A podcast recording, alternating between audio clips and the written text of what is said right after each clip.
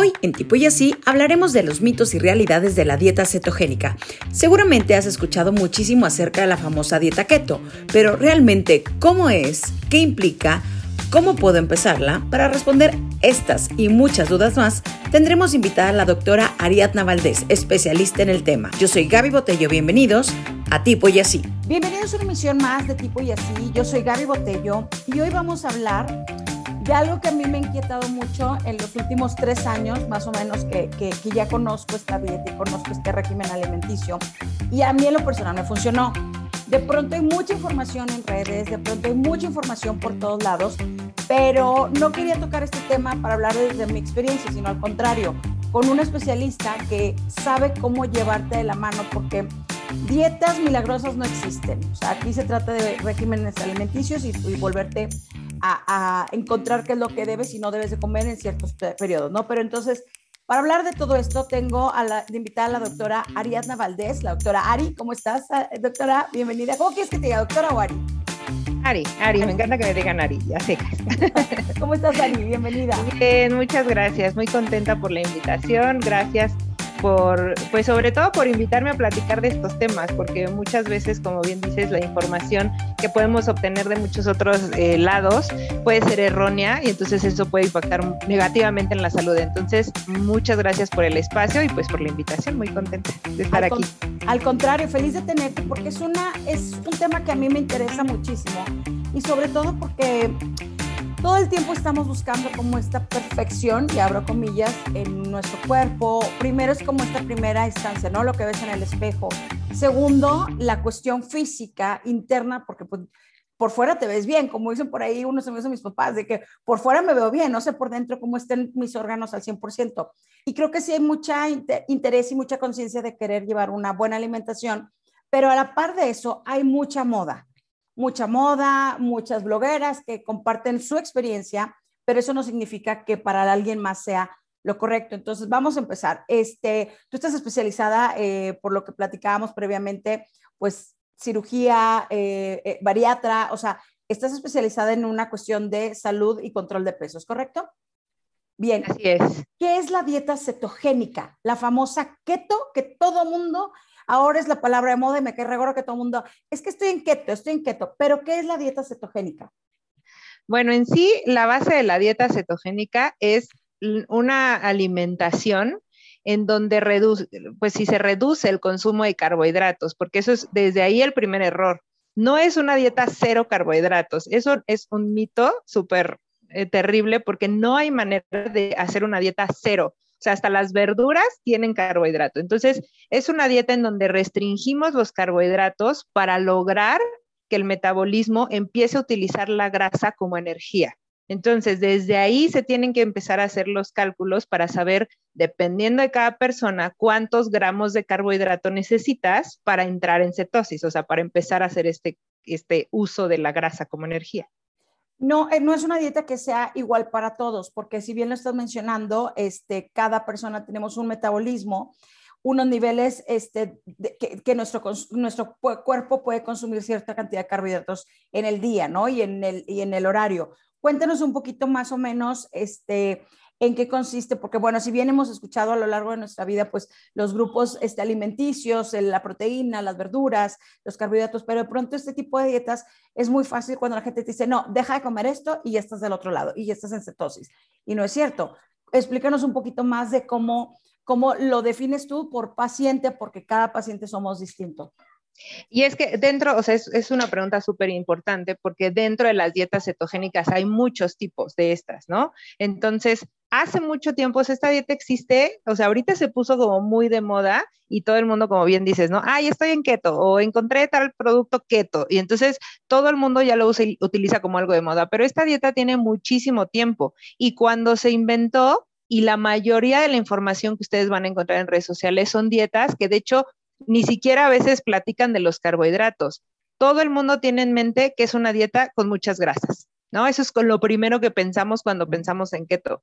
Entonces, hay muchos tipos de dietas cetogénicas y depende de cada paciente lo que necesita. Específicamente a lo que yo me dedico, que es el control de peso, pero en donde cuidamos la salud para que la pérdida de peso tenga un impacto positivo en tu salud, es bajamos los carbohidratos a lo que cada quien necesite. No podemos subir las grasas porque nosotros consumamos grasas saturadas o grasas en alta cantidad durante el día también puede dañar tu salud, la salud del hígado, la salud del corazón, colesterol, triglicéridos, etcétera. Estas dietas que tú encuentras o que te recomienda todo el mundo donde comes mucha grasa, estas pueden tener un impacto negativo en tu salud. Y si eres un paciente con alguna de estas enfermedades, definitivamente ni de broma puedes hacer una dieta así. Y por último, el, que yo eh, te dé un aporte de proteína que tú necesitas específicamente para que no pierdas masa muscular, que es ahí otro error. Hay muchas personas que recomiendan dietas cetogénicas y te dicen, come toda la proteína que quieras tampoco es así, porque si tú te excedes en proteínas, entonces ahí haces daño a tu riñón. Entonces, es como todo un armar un plan de alimentación personalizado dependiendo de cada paciente. Exacto, porque cada paciente somos distintos eh, y físicamente también, por ejemplo, yo soy una persona alta y de pronto no, no, consumo la misma cantidad de carbohidratos que alguien más si estoy bajo una dieta, ¿no? Por, por, así decirlo, o por mis actividades, o si tengo también una actividad física extra, porque hay gente que dice, bueno, yo solamente hago caminatas eh, alrededor del parque, pero si alguien hace un ejercicio de alto impacto como un spinning o, o CrossFit o lo que sea, pues obviamente consumes otro tipo de energía esta malinformación que existe pronto afuera, porque hay muchos, y a mí me sorprende y me parece muy, muy delicado, porque a lo mejor yo ya viví ese proceso de, de, de, un proceso de cetosis y que es, que es complejo, porque te, te, te, empiezan a eliminar, pues principalmente también los azúcares, que alguien por ahí nadie me creía, y hasta que yo lo experimenté, y pues tú no me vas a dejar mentir, la, la cebolla, te decían, bueno, elimina un poquito la cebolla de tus alimentos al momento que cocines, porque cuando estás cocinando se convierte en un carbohidratos, ¿no? Entonces, vaya, yo no soy especialista, pero me, me, introduje en el tema porque pues le estaba haciendo la dieta y, y sí es muy fuerte porque de pronto te topas estas, eh, he visto como estas gotitas y como, cuéntanos un poquito porque... Como líquidos. Como unos líquidos que se supone que la gente se lo está tomando en ayuna, y en ayunas, perdón, y luego es qué contendrán, qué o sea, qué es, qué efecto puede haber, en tu cuerpo y, y, que a lo mejor ahorita no lo estás notando, pero en un futuro puede haber un daño irreversible, ¿no? Sí, mira, la verdad es que estos eh, líquidos, o sea, los venden como en líquido, que son las cetonas, igual. Hace mucho tiempo yo recuerdo que salieron como las cetonas naturales que eran de frambuesa y etcétera. Entonces te prometen que te la vas a tomar y ya vas a bajar, vas a quemar la grasa, etcétera. La finalidad de la dieta cetogénica es que cuando yo quito los carbohidratos, o sea, cuando quito los azúcares de tu alimentación, el cuerpo busca otra fuente de energía. Lo que, eh, lo que yo hago en el consultorio es eh, buscar que solamente utilice la grasa, porque el peligro de la dieta cetogénica es que si no lo haces calculada, no nada más pierdes la grasa, también puedes perder masa muscular y eso no es saludable. Entonces, ¿cómo yo hago que, que se pierda la grasa? Cuando yo utilizo esa grasa como energía, el, o sea, vamos a utilizar términos como más coloquiales, empiezo a quemar esa grasa y cuando la quemo se liberan unas sustancias que se llaman cetonas. Entonces, al subir las cetonas en mi sangre, empiezo con todo este proceso de quemar grasa, sentirme con menos apetito. O sea, es una dieta, la verdad que si la llevas bien, tiene muchos beneficios. 100%. Entonces, alguien dijo que si yo me tomo solo las cetonas sin hacer la dieta, voy a quemar grasa y voy a perder peso. Fisiológicamente, o sea, por el proceso normal del cuerpo, si yo estoy tomando cetonas con el líquido, la cápsula o lo que te quieran vender, no estoy llevando una dieta cetogénica, no hay manera de que esté quemando grasa. ¿Por qué? Porque estoy usando carbohidratos en la comida. O sea, eso de que me tomo las cetonas y ya mágicamente voy a quemar grasa y perder peso, fisiológicamente no es posible. ¿Qué sí pueden hacer las cetonas? A lo mejor ayudarte a controlar un poco el apetito, que no tengas tanta ansiedad, etcétera. Puede ser algún, o sea, yo no los eh, recomiendo ni los uso, pero sí puede ser que te, haga ese efecto que ocasiona las cetonas, que te quita un poquito la ansiedad. Pero si tú no estás llevando un plan alimenticio cetogénico y bien guiado, no te van a ayudar en nada. Y por otro lado, como bien dices, a largo plazo, el estar consumiendo cetonas constantemente, al final se eliminan por medio del riñón. Si tú las estás tomando de manera descontrolada y sin ni siquiera cuidar tu alimentación, probablemente a la larga tengas un problema renal. La verdad es que todavía no hay como tal un estudio de esto, todavía no, pero sabemos que las cetonas se eliminan por vía renal. Entonces, es algo, un tema muy delicado porque se están vendiendo como pan caliente, o sea, les dicen, tómatelo y vas a bajar, ¿no? Entonces, mi sugerencia es, ok, vas a usar estos productos, ve con un especialista que te acompañe, a lo mejor te tomas tus cetonas, pero entonces haces tu dieta cetogénica, a lo mejor tienes menos síntomas al principio, que es lo que a veces nos cuesta un poquito de trabajo en ese switch de dejar los carbohidratos de repente. En ese momento te pueden ayudar las cetonas, pero no va a acelerar el proceso que tú tengas más cetonas. O sea, ya estás en cetosis, vas a empezar a subir tus cetonas, ¿no? Por el simple hecho de estar haciendo la dieta. Que tú tomes aparte extra cetonas no va a hacer que quemes más grasa. O sea, si te pueden ayudar algo a lo mejor los primeros tres días, es mucho que es cuando es el cambio realmente, que es cuando dejas de consumir estos azúcares que de pronto nos generan como o nos calman esta ansiedad, entre comillas, y de, y de pronto, pero es que es una locura, o sea, yo estoy impactada con la cantidad de, y ojo, no tengo nada en contra de, de las personas que lo venden ni nada, sino simplemente me parece muy grave que se tome de esta forma a la ligera, sobre todo porque yo ya viví un proceso de una dieta cetogénica y sé lo que es, o sea, ya lo experimenté eh, e, e implica pues mucha disciplina al, alimentarse. O sea, Ari, eh, también es bien importante decir como esta parte de que de pronto la gente creemos que si te tomas tal pastilla, que si haces esto, como por arte de magia, vas a perder todo el, exceso de, de, peso o de grasa que tienes en tu cuerpo. Me encantaría que, no, o sea, siempre es importante como reiterarnos esto constantemente, porque parece que se nos olvida, porque vamos brincando de dietas en dietas y dices, no, es que fulanita hizo esto y le fue muy bien pero no hay una dieta milagro, sino simplemente que, este, pues tener unos buenos hábitos alimenticios principalmente, ¿no? Sí, de hecho es eh, parte de lo que siempre cuando subo mis historias así en Instagram, eh, les repito, ya sé que siempre les digo lo mismo, pero tenemos que dejar de pensar que hay algo que va a ser milagroso y que nos va a hacer cambiar, ¿no? Yo eh, como les platicaba al principio, yo soy cirujano bariatra, o sea, yo hago cirugía de obesidad. Entonces, es muy frecuente, eh, cada vez trato de hacerlo menos, porque lo que la gente tiene en mente es, ah, bueno, ya hice todas las dietas, no lo estoy logrando, entonces me voy a operar, esa es la mentalidad que tenemos, me voy a operar para seguir comiendo como yo quiera y no subir de peso. Eso no existe ni siquiera con la cirugía, ahora menos con una dieta o con una pastilla. Entonces, la base de empezar a cuidar mi peso o más bien mi salud más allá de mi peso es cambiar de hábitos, o sea, siempre enfocarnos a tener una alimentación saludable.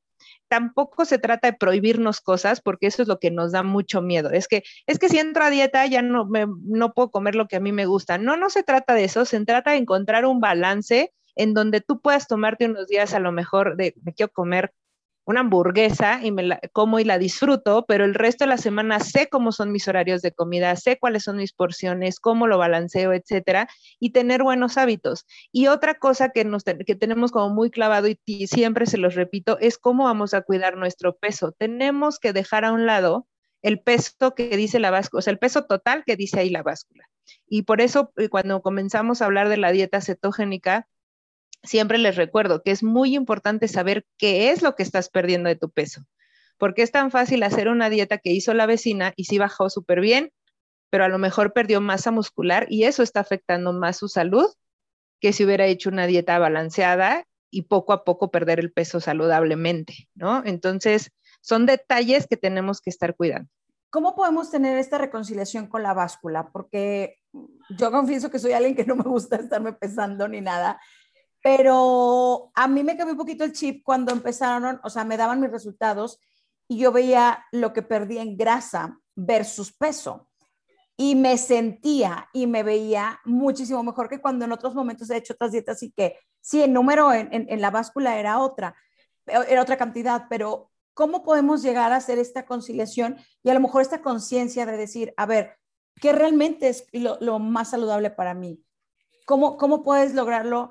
O cómo podemos acercarnos a ustedes, a los doctores, porque luego es, me va a regañar el doctor, es que comí mal, o sea, ¿cómo podemos acercarnos para que este, este mindset cambie, porque sí es muy común y me ha pasado que he estado en oficinas y que de pronto alguien, ya sabes, Mundo Godín, que alguien dice, vamos a ponernos a dieta en enero y cinco kilos el primero. Entonces, es un estrés aparte social de que te van a pesar y que va, o sea, y a lo mejor suena bobo lo que estoy diciendo, pero sí ha pasado. Este, ¿Cómo podemos reconciliar esta parte o cómo podemos hacer conciencia y cambio de chip de, de, de buscar un, un, un mejor balance o una mejor forma de ver cuando te midan o te subas una báscula?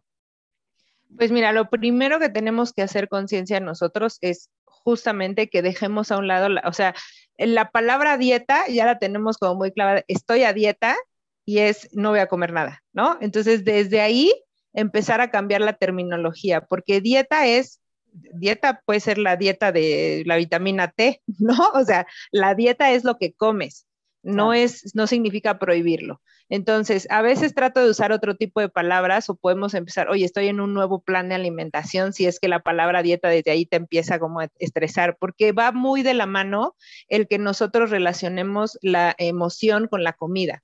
Entonces, cuando nosotros nos genera ansiedad que nos digan, no puedes comer esto, entonces es cuando empezamos a lo mejor a aumentar el consumo de algunas cosas o estresarme o no poder seguir mi plan nuevo de alimentación. Es que voy a ir a una fiesta y entonces qué voy a comer y entonces qué voy a hacer. Entonces empezamos con cierto estrés y lo terminas dejando.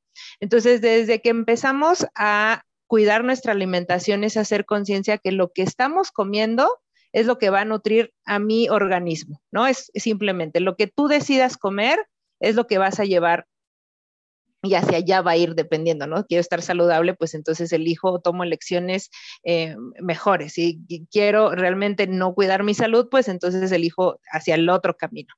Y por el segundo lado es hacer conciencia de que la alimentación es la base de todo lo demás. Si yo no corrijo mi alimentación, difícilmente voy a tener un estado de salud óptimo. Entonces, cuando yo llego a una báscula, desafortunadamente no todos los doctores, así como, ay, voy a ir con el internista y tenga una báscula que me va a medir grasa y músculo, no lo hay. Entonces, mi recomendación es siempre ir acompañado de un nutriólogo o un médico que nos dedicamos a la parte nutricional, que te puedan hacer este tipo de exámenes donde te miden grasa, músculo, agua, hueso, etcétera, entonces, tú puedas ver cuando yo les enseño a mis pacientes los números o, la pantalla ya físicamente y te explico, mira, esto es tu peso total, sí, pero este peso total tiene grasa, tiene músculo, tiene agua. Entonces tú haces conciencia viendo ya las gráficas, creo que eso a mí me ha funcionado mucho con mis pacientes, que yo les enseñe esas gráficas en donde posiblemente tú pesas 70 kilos, pero a lo mejor de tus 70 kilos, no sé, vamos a poner 50 son de grasa y 20 son de músculo. ¿Qué pasaría si yo peso los mismos 70, pero siendo 50 de músculo y 70 de grasa? Pesas exactamente lo mismo, pero estás mucho mejor. O sea, incluso físicamente, físicamente te puedes ver muy delgado, eh, tu cuerpo muy estético, incluso musculoso, cuadritos, como lo quieras ver, claro. pesando exactamente lo mismo. Entonces, cuando entendemos esa relación en que no tiene que ver lo que pesan los kilos totales, o sea, lo que te marca la báscula, como que podemos hacer un poquito más conciencia de, ok, entonces tengo que cuidar que no suba mi grasa, pero puedo seguir pesando mis 70 kilos. Claro, claro. Entonces, ¿Qué, no, sí, sí, sí. ¿Qué pasa, Ari, con todos estos estándares de belleza que siento que de pronto en pleno 2021 están modificándose, están cambiando? Eh, lo hablaba con, con amistades y, y, yo le decía, bueno, yo fui una generación que creció viendo Faye, OV7 y todos estos cuerpos muchísimo más este, delgados, skinny, no, no curvilíneos ni nada. Y yo soy una persona de cuerpo curvilíneo, por mi altura y lo que sea. Este, entonces, en ese entonces no había como un, un em, embonar ahí, porque pues es lo que te representa y es lo que crees que es lo correcto, ¿no? Creo que pleno 2021 ya hay un poquito más de variedad y aceptación en cuanto cada cuerpo es distinto y los tamaños y demás no importa, pero si lo que bien mencionas tú, si te están pesando en una, en una báscula de esas que son muy, muy interesantes, sobre todo porque te miden todo, ¿Qué pasa ahora que tanto para ustedes como, eh, como especialistas en, en, la salud alimentaria, cómo ha sido este, esta, este tipo de imágenes? ¿Les han beneficiado? ¿No les ayudan? ¿Sí les ayudan? para que también como, como cualquier paciente, pues nos sentamos un poquito más cómodos y más libres de acercarnos a, a, un nutriólogo, porque de pronto dices, no, me va a prohibir, me va a decir, o sea, como que este, este mindset que siempre teníamos. Pues mira, básicamente esto cada vez está tomando más fuerza, este, afortunadamente, porque la realidad es que de, estas situaciones es donde surgen también muchos trastornos de conducta alimentaria, muchos problemas con eh, una mala relación con la comida. O sea, este miedo, por ejemplo, a los carbohidratos, o sea, una cosa es que tú quieras hacer una dieta cetogénica para cuidar tu salud, de recuperar tu peso, tu porcentaje de grasa, etcétera, con la finalidad de que llegues a una dieta balanceada. Claro. Eso siempre le hay que dejarlo súper claro. No es un estilo de vida, no debe de ser un estilo de vida una dieta tan restringida. Entonces, cuando nosotros eh, llegamos a nuestro peso y todo, y entonces la gente empieza a tenerle miedo a volver a comer saludablemente, entonces donde vienen muchos problemas. Y obviamente el que ahorita se haga conciencia que no es lo mismo tu estatura, eh, tú, la forma de tu cuerpo, que no te, nos podemos poner expectativas a lo que vemos, a lo mejor hoy ya ni siquiera en la tele, porque ya creo que sí, los claro. jóvenes ya no ven la tele, pero en redes sociales, en Instagram, hacer conciencia que los filtros ayudan muchísimo, o sea, todas estas cosas que hoy en día está tomando mucha fuerza, por supuesto que ayuda mucho y que te hace empezar a ver tu cuerpo desde otra manera justamente, o sea, que tú empieces a hacer un plan de alimentación para que pierdas peso, que solamente sea para recuperar tu salud, que sea para llegar, por ejemplo, a un porcentaje de grasa saludable, un porcentaje de masa muscular saludable y se acabó, llevar una salud adecuada. Más allá de querer hacer un plan de alimentación para poder tener la talla de fulanito o para claro. poder verme bien en ese vestido o porque ya va a venir mi boda y entonces me quiero ver bien y súper delgada y después ya se me olvida. Entonces, empezar a cambiar ese chip de que la alimentación va a ser la base de tu salud en un futuro, no que va a ser la base de porque me quiero poner un vestido. Claro. Entonces, este tipo de situaciones, al menos a mí, me ha ayudado mucho porque mi finalidad como médico es ayudarlos a recuperar de la salud por medio de la alimentación, más allá de buscar una talla o unos kilos. ¿no? Claro. Las emociones, hace un momento hablabas de cómo de pronto las emociones la, las transformamos en una salida eh, de alimentos, ansiedad, eh, todo este tipo de cosas que nos pasan. Eh, si bien hemos vivido un año atípico, año y medio, ya va casi vamos para el año y medio, eh, muchos cambiamos nuestro ritmo de, estilo de vida, tus horarios alimentario, alimenticios, otros se pusieron en un régimen y, se pusieron como mucho más organ, organizados y todo pero cada uno nos ha ido de distinta manera y cada emoción o cada situación que tú estés viviendo en tu vida puede beneficiarte o afectarte. ¿Hasta dónde de pronto las emociones nos, nos sobrepasan y nos llevan a, a, a tener un mal consumo o un, o un consumo no, no correcto de, de, ciertos alimentos? ¿Cómo, cómo lo, también es parte importante para ustedes al, al momento de los análisis de, de un paciente, ¿no? Sí, de hecho es un tema muy importante, yo creo que es parte fundamental del manejo del control de peso. Eh, por ejemplo, eh, yo cito mucho a mis pacientes de cirugía bariátrica porque hay casos que impactan demasiado, ¿no? Sí. Eh, cuando tú vas a operar un paciente, lo ideal lo correcto es que haga todo un proceso y un protocolo en la parte psicológica e incluso psiquiátrica antes de someterse a una cirugía, porque la relación con la comida que tenemos es muy fuerte y en México es todavía más marcado. ¿Por qué? Porque nuestra sociedad se rige alrededor de la comida. O sea, es el fin de semana vamos a ir a casa de la abuelita y todos vamos a comer alrededor, ¿no? Va a haber una fiesta y ¿qué hacemos? Pues hay comida. Entonces va a haber una reunión, ¿qué llevamos? Este, las papas, el refresco, etcétera. Entonces, el cambio drástico, por ejemplo, en un paciente con cirugía es de un día para otro no puedes comer prácticamente nada porque no te cabe, o sea, literal es medio vaso de agua y es lo único que te cabe. Y entonces el cambio tan brusco se tiene que trabajar desde antes. Eh, cuando lo hacemos en una un plan de alimentación en donde no hay restricción quirúrgica, o sea, donde no te opere y pues que si quieres comer más, pues vas a terminar comiendo más. En este tipo de eh, planes de alimentación, el que tú no manejes las emociones es difícil a veces de romper estos ciclos. ¿Por qué? Porque sobre todo con los alimentos con azúcares, lo que hace es que suben tus niveles de endorfinas o de eh, este, hormonas que te hacen sentir bien. Entonces, entonces al final del día es placentero que tú comas algo con más calorías. Entonces empiezas a relacionar cuando tú te sientes triste o cuando tú te sientes enojado o cuando, etcétera, comes y te sientes mejor. Entonces se vuelve como un ciclo en donde, o por ejemplo, lo típico, ¿no? Es que yo me acuerdo que mi papá me compraba cuando yo lloraba de chiquita una paleta de limón. Entonces ya sabes que llega un momento en que llega ese recuerdo y entonces tienes que comer ciertos este, alimentos que te van a evocar un momento de alegría en tu vida. A lo mejor ya ni siquiera lo haces consciente, pero son cosas que nos gustan y son cosas que nos hacen sentir bien. Entonces, romper esa parte de la relación con la comida no es tan sencillo. Hay que trabajar mucho, hay que hacer conciencia. Yo siempre en la mano cuando son casos en donde de verdad yo observo que hay casos de ansiedad, sí se recomienda ir de la mano siempre con un eh, psicólogo o con alguna terapia de este tipo para poder tener una mejor relación con la comida.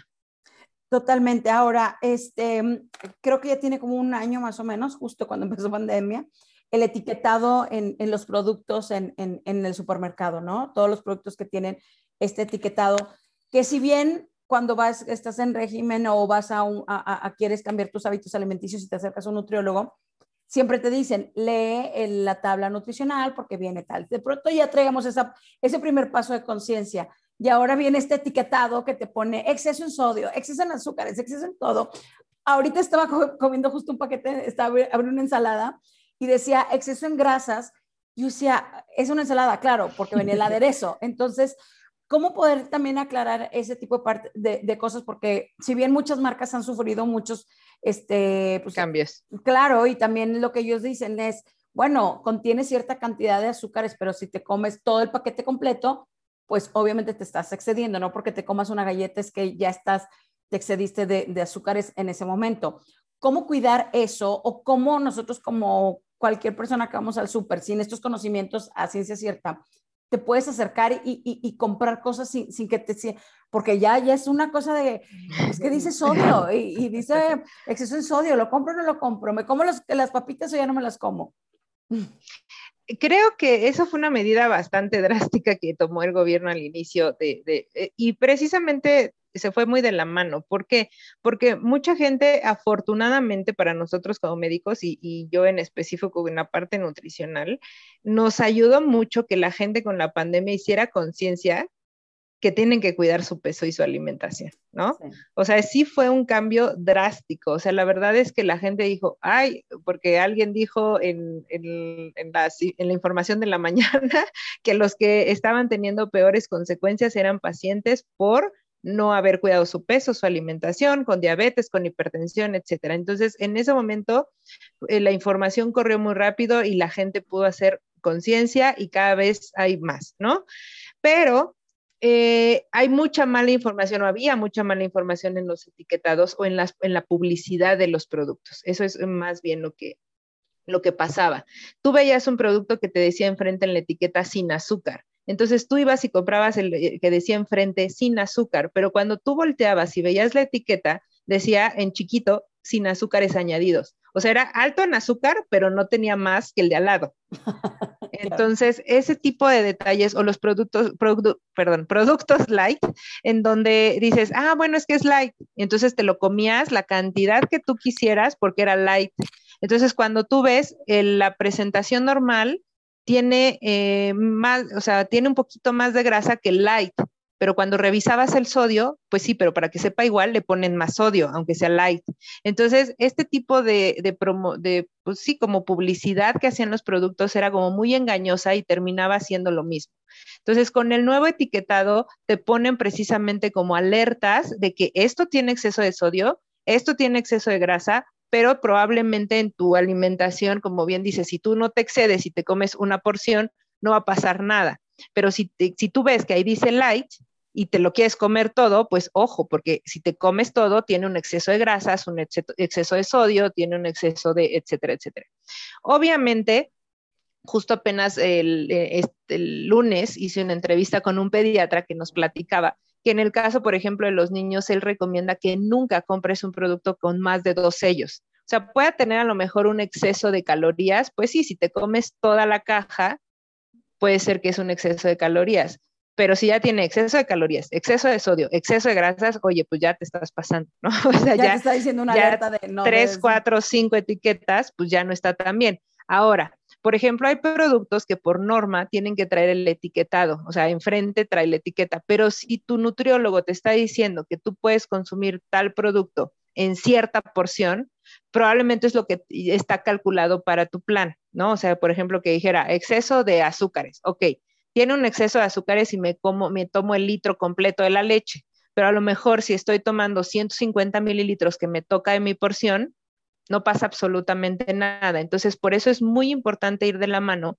con tu nutriólogo, con tu médico, que te ajuste tus porciones, porque de eso depende lo que cada quien va a consumir. Nunca se recomienda hacer las calorías líquidas, por así decirlo. O sea, no es lo mismo que tú digas, me voy a comer una naranja en donde tiene el gajo de la naranja, donde tiene todos los nutrientes, a que lo voy a meter un extractor y para hacer un vaso de jugo a lo mejor necesito cinco naranjas. O sea, ya no fue la misma cantidad de calorías y como ya le quitamos la fibra, entonces todo el golpe de azúcar se absorbe directo. Parte eh, eh, interesante en las frutas es que yo puedo comer mis frutas de manera natural, pero como tienen fibra, a lo mejor no voy a absorber toda el azúcar, pero cuando la hago jugo, absorbo todo directo.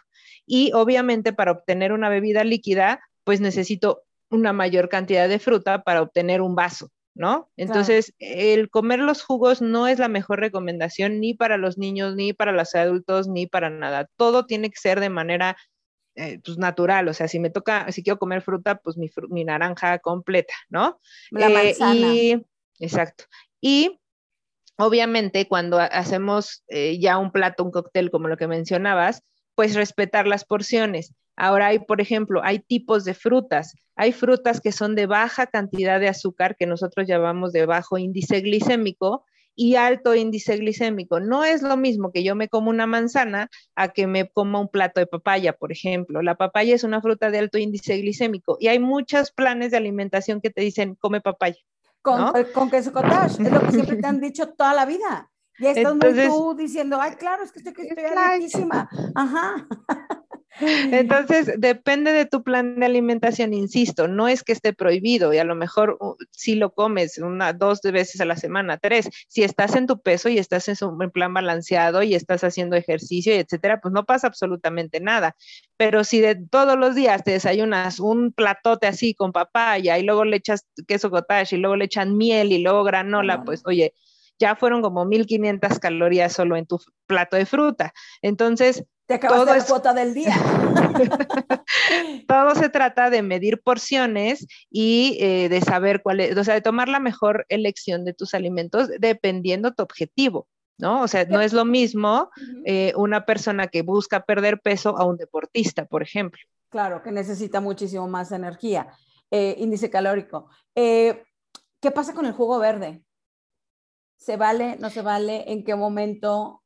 Se vale si tú lo haces, o sea, mi sugerencia es, por ejemplo, en los jugos verdes, lo puedes hacer, pero es licuarlos, o sea, meterlos en un extractor es ya no estás tomándote nada, o sea, la verdura ya le quitaste lo que tiene de nutrientes. Lo ideal es tomar todo de manera natural. Ok, hay gente que me dice, sabes que yo no me voy a tomar la verdura así en ensalada porque no me gusta, yo prefiero tomármelo. Ok, licúas tu, tu verdura con agua, o sea, no hay que ponerle jugos, no hay que ponerle frutas, o sea, literal, yo lo que hago es ponerle un poco de agua, a lo mejor medio limón, verduras verdes, o sea, espinaca, selga, apio, pepino, nopal, lo que tú quieras, lo licuas y en ese momento te lo tomas. Si tú ya lo dejas para el ratito o lo cuelas o lo haces en el extractor, eso básicamente ya no te va a tener ningún beneficio.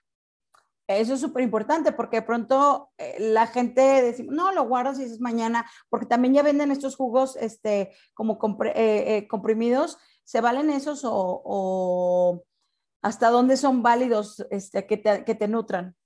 Pues el problema es que ahí le estás quitando la mayor parte de los nutrientes, ¿no? Como los de prensa en, frío, ¿no? Prensados en frío. O sea, ya no tienen fibra, ya no tienen todos los nutrientes de la verdura, etcétera. Entonces, la parte importante de la verdura es que te comas todo, entonces, por eso, si lo vas a hacer jugo, mi sugerencia es así licuarlo y en ese momento tomártelo.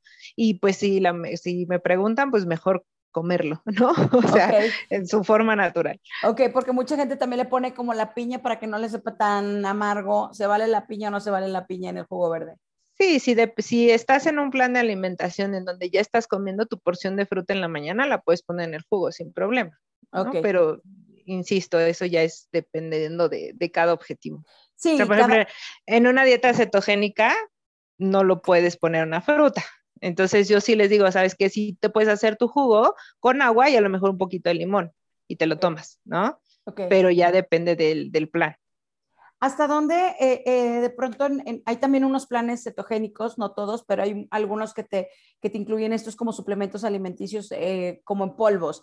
¿Qué, tan, ¿Qué tanto te benefician? ¿Qué tanto te ayudan? ¿O prefieres tú ir por el método tradicional de de tú crear, o sea, de cocinar tus propios alimentos? Yo utilizo los dos métodos. La realidad es que a mí me ayuda mucho el, el usar suplementos, pero siempre dejando súper claro al paciente que no se trata de que el producto te haga bajar de peso. O sea, el producto no te va a hacer entrar en cetosis. O sea, regresamos como a lo de las cetonas líquidas, ¿no? No es que el producto sea mágico y te, ah, si tú te tomas esta malteada vas a entrar en cetosis rápido. No.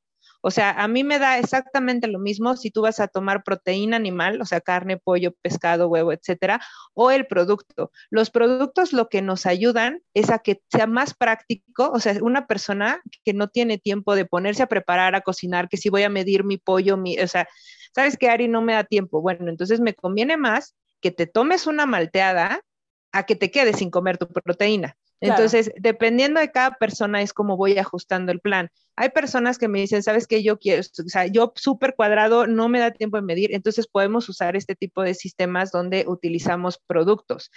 ¿Qué son los productos? Básicamente los que utilizo y la finalidad es que te dé el aporte de proteína sin carbohidrato o muy bajo en carbohidrato para que tú tengas ese aporte que tú necesitas cada, cada comida de la proteína no es otra cosa, no trae otra cosa. Y parte muy importante, y eso sí tienen que tener todas las dietas cetogénicas, es la suplementación, hablando de vitaminas y minerales, porque hay muchas personas que sacan retos de internet o están inscritos en, el grupo de WhatsApp o que fulanita hizo el reto. y que yo también quiero entrarle, etcétera. Sí, sí, sí, muy Entonces, este tipo de planes, pues al final del día les quitan calorías porque ni siquiera es controlado, ni siquiera es personalizado y no les dan suplementación. La suplementación es básica porque como no, al final del día no es un plan balanceado.